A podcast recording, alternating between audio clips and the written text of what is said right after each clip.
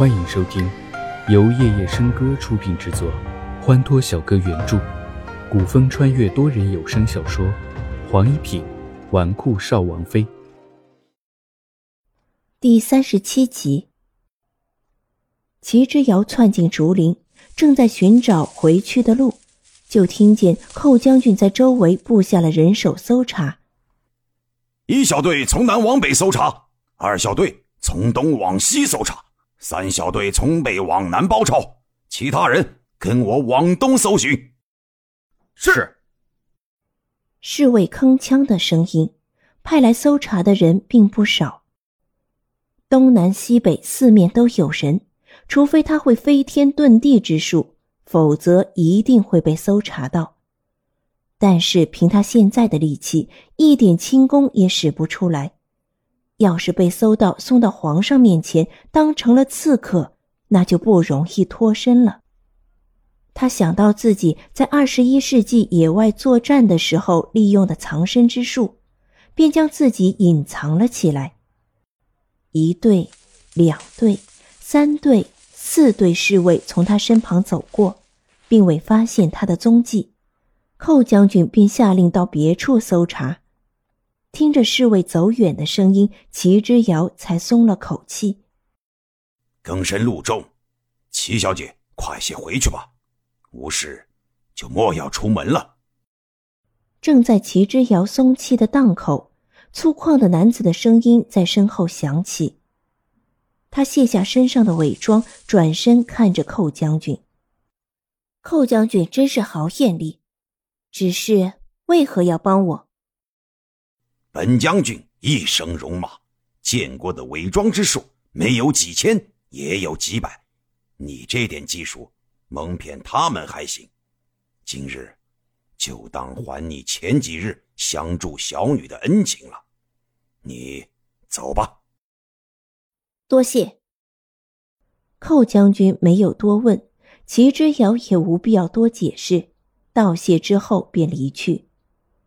回到屋里，才发现他的发钗还在那个人身上，顿时有些懊恼，但又想着那只发钗并没有特别的标志，便也没有纠结。玉质匆忙进屋，关上门。啊小姐，您什么时候醒的？方才巡夜侍卫找的女刺客，难道是你？我不是什么女刺客。是被一个无赖陷害的。齐之遥没好气的说道：“无赖？哎，小姐，你说的是谁啊？我也不知道那人是谁，总之就是一个无赖。”想起那个人，齐之遥就窝火，好端端的出去透气，就被他诬陷成了刺客。估计明日寇将军一上报，皇帝还会派重兵巡夜。不得不说，齐之遥这一次足够幸运。此事，寇将军还尚未来得及向皇帝禀报，景太妃病重的消息便已经从皇城传了过来。景太妃并非是皇帝亲母，皇帝出生不久后，其生母端惠贵妃便血崩而亡，皇帝自小由景太妃养大，虽说不是亲生母子，却胜似亲生母子。皇帝虽然杀伐决断，但是在对景太妃的孝敬上，无人敢有智慧。所以，当景太妃病重的消息传来之时，皇帝立即下令返回皇城，除了留下几个处理事情的官员，其余皇室家眷全部返回皇城，齐之遥也便随着回去了。齐之遥一直对这位景太妃不了解。自打出生，也就在大朝会的时候见过一两次面，只知道是一个和蔼的老奶奶。回到皇城之后，老太君即刻让玉环来请了齐之遥过去。府中之事一直是哥哥在料理，奶奶即便有事情也应该找哥哥。忽然让他过去，齐之遥想了想，莫不是因为他擅自做主修了琴影一事？可此事已经过去几个月了，奶奶当时没有找他问话，也不应该现在找他问吧。心里面嘀咕了半晌，听见前方玉环回头道：“小姐，老太君在里面等着您呢，进去吧。”玉环打开房门，齐之遥顿了一下，提脚迈进去。软榻上，头发花白的老妇人坐在上方，旁边的矮几上有一盅清茶，正冒着白气，整间屋子里散发着淡淡的茶香。齐老太君爱茶，这是整个皇城都知道的事，所以每年新茶上市的时候，皇帝总会赏赐一些，差人送来。景太妃也会让嬷嬷送上一壶。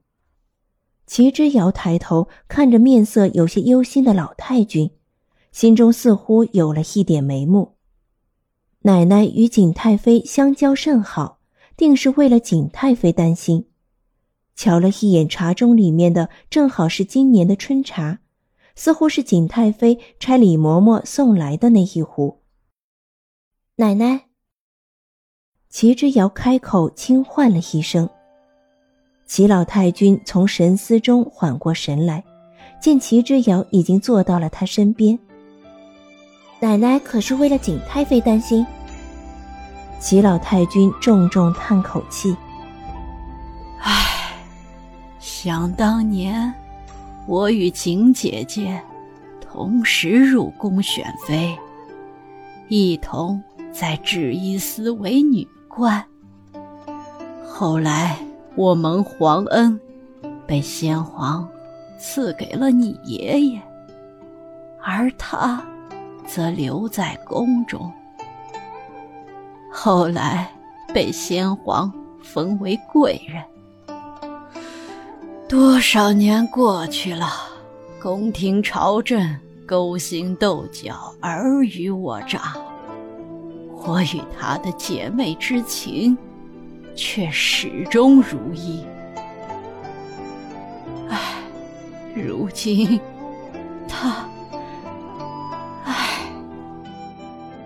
奶奶不必忧心。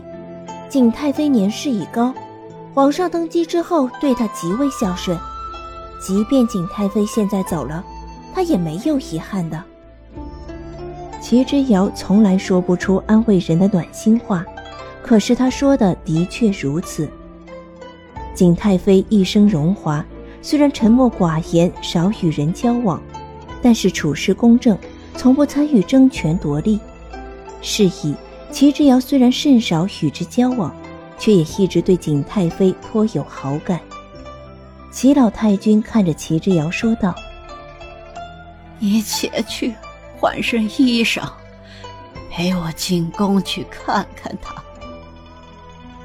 唉，做了一辈子的姐妹，即便是真留不住他了，我也要陪他到最后。